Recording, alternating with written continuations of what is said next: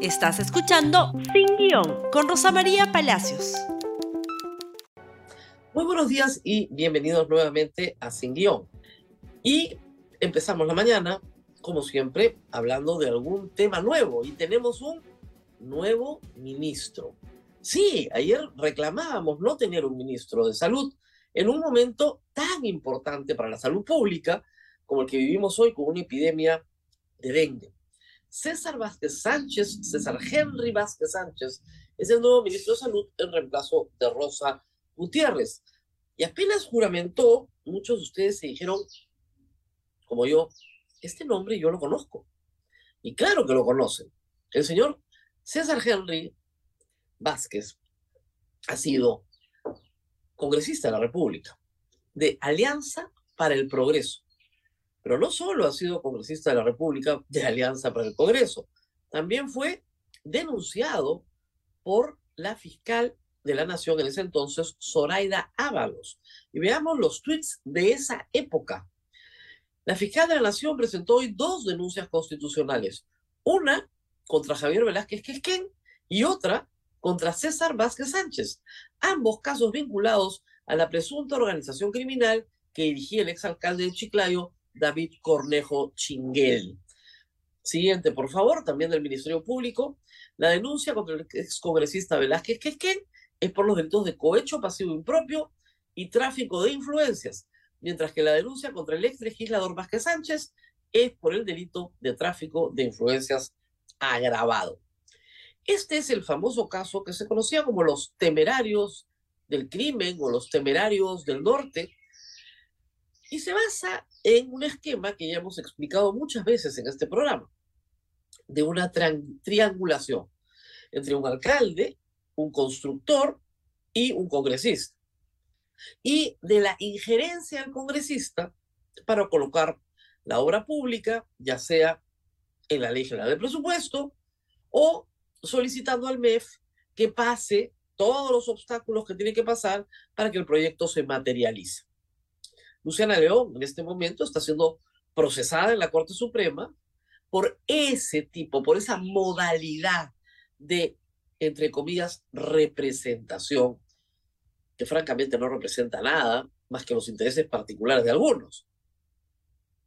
El caso es que cuando terminaba la legislatura del último Congreso disuelto, perdón, del último Congreso antes de que se instalara este, se archivaron estos casos. El Congreso, la Subcomisión de Acusaciones Constitucionales, archivó todos estos casos. Desaparecieron. Como dice la ex fiscal Soraya Ábalos, ella denunció más de 46 casos y los fueron desapareciendo, desapareciendo y desapareciendo. Ahora uno de sus acusados es ministro de Estado un hombre que ha sido siempre, siempre miembro de APP, muy cercano a Acuña. Postuló a la alcaldía de Chota, no lo logró, en el 2010.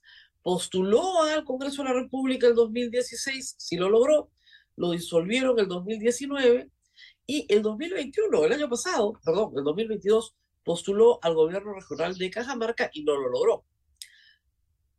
Es una persona de línea ¿no es cierto? Es un cuadro de Alianza para el Progreso. Por supuesto ha pedido permiso al partido, ¿no? Por supuesto. Pero todos sabemos cómo es. Pero no solamente están los temerarios del norte. Hay más información sobre él que nos proporciona Martín Hidalgo. César Vázquez, ex congresista de APP, jura como nuevo ministro de Salud. En los últimos años se desempeñó como asesor de la primera vicepresidencia del Congreso, cupo de APP se ratifica la alianza del Partido César Acuña con el gobierno de Dino Boluarte. ¿Qué más sabemos sobre el nuevo ministro, por favor? La República publicó el listado de delitos por los cuales ha sido denunciado, desde abuso de autoridad hasta apropiación ilícita. Listado de denuncias del nuevo ministro de Salud. Tenemos la lista, por favor. La mayoría de esto está sobreseído o archivado. Por lo tanto, ¿no es cierto?, en el Distrito Fiscal de Cajamarca y en el Distrito Fiscal de Lambayeque. Por lo tanto, parece no tener mayor importancia para su juramentación. Pero hay algo más. César Vázquez también fue un defensor importante de Edwin Donaire, aunque ustedes no lo crean. Rescatamos una vieja entrevista, yo se la hice en febrero del 2017, cuando Edwin Donaire, entonces congresista de APP, había sido condenado, condenado por el robo de gasolina. Donaire había sido encubierto, blindado, como dicen, por el Congreso de la República, en particular por las bancadas de APP y de Fuerza Popular, porque el señor Donaire a partir de entonces comenzó a votar exactamente como quería Fuerza Popular. Ustedes recordarán que en ese Congreso Fuerza Popular ingresó con 73 congresistas. Perdió algunos, pero Donaire comenzó a votar con ellos y con APP. Pero claramente. Recordemos esta entrevista, por favor. Usted ha dicho que ha hecho una frase bien que ha causado mucha preocupación. No quisiera sentirme culpable que un anciano enfermo vaya a la cárcel.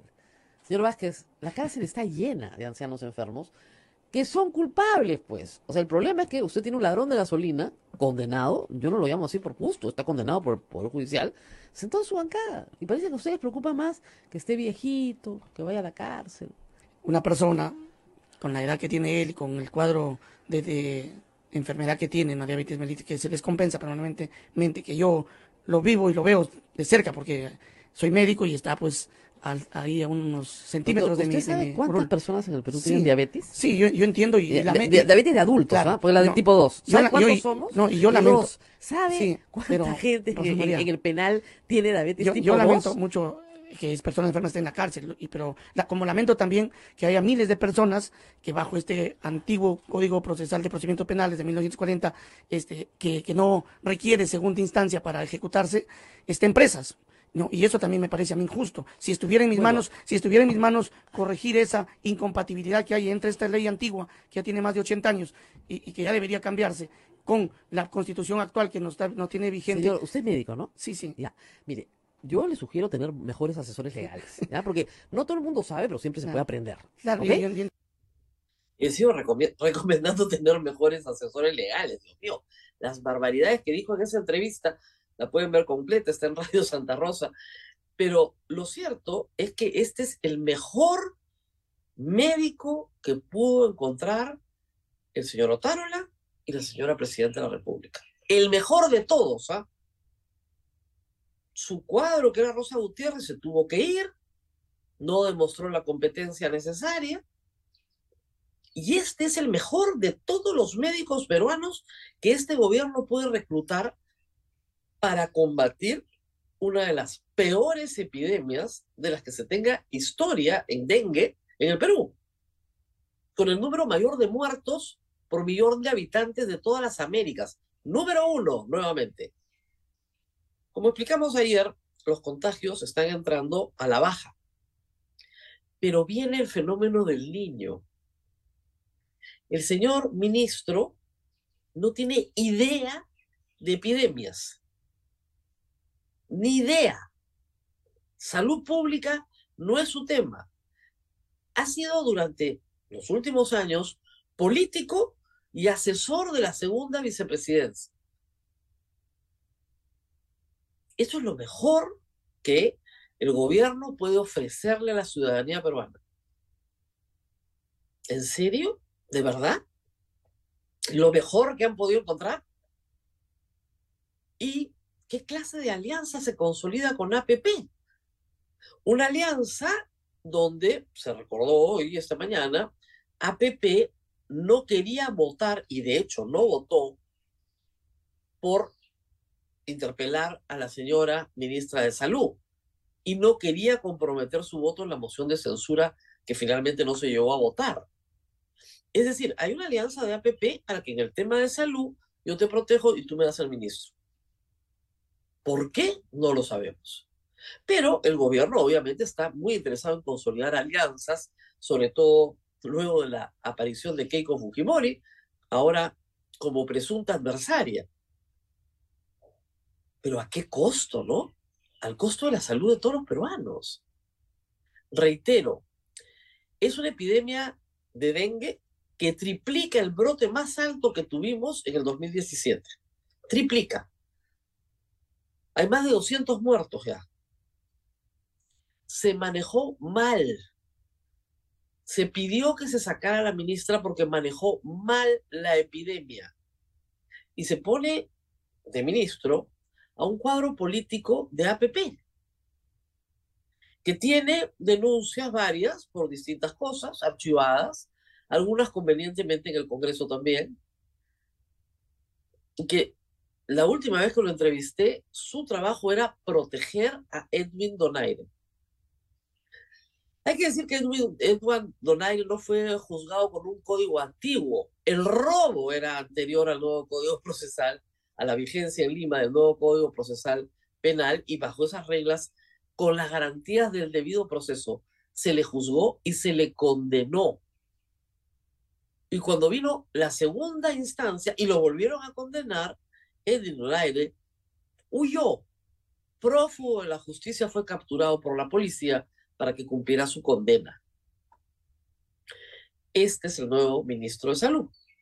Lo mejor que este gobierno puede poner a disposición de la salud pública. Vamos a la pausa y rezamos con el regreso de Keiko Fujimori. Muy bien, Keiko Fujimori está de regreso. 4.0 porque es la cuarta vez que postula o pretende postular a la presidencia de la República. Como decíamos ayer, es el mismo producto, pero en nuevo envase. Ha habido un relanzamiento.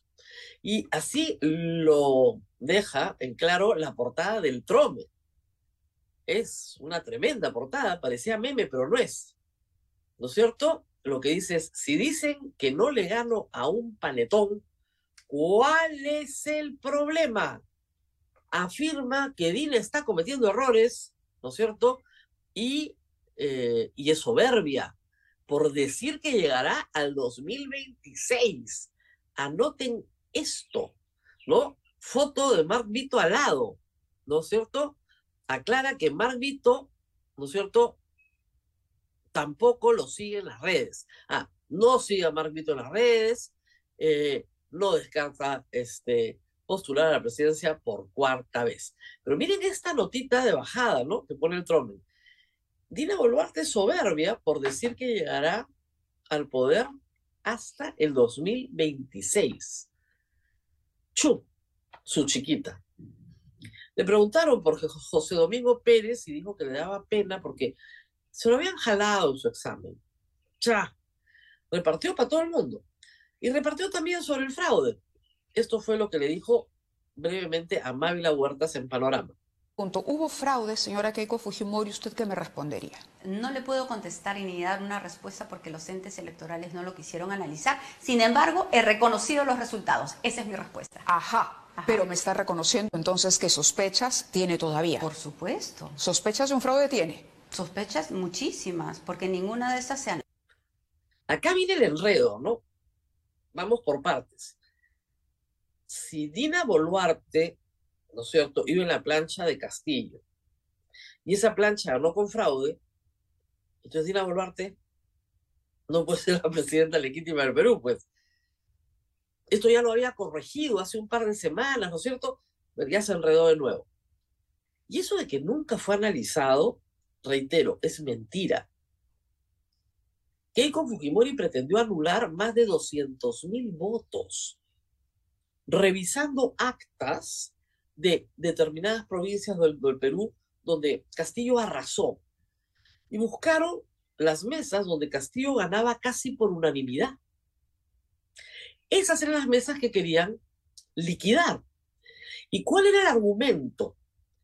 Que los tres que firmaban el acta tenían firmas que no se parecían a sus firmas en el registro electoral.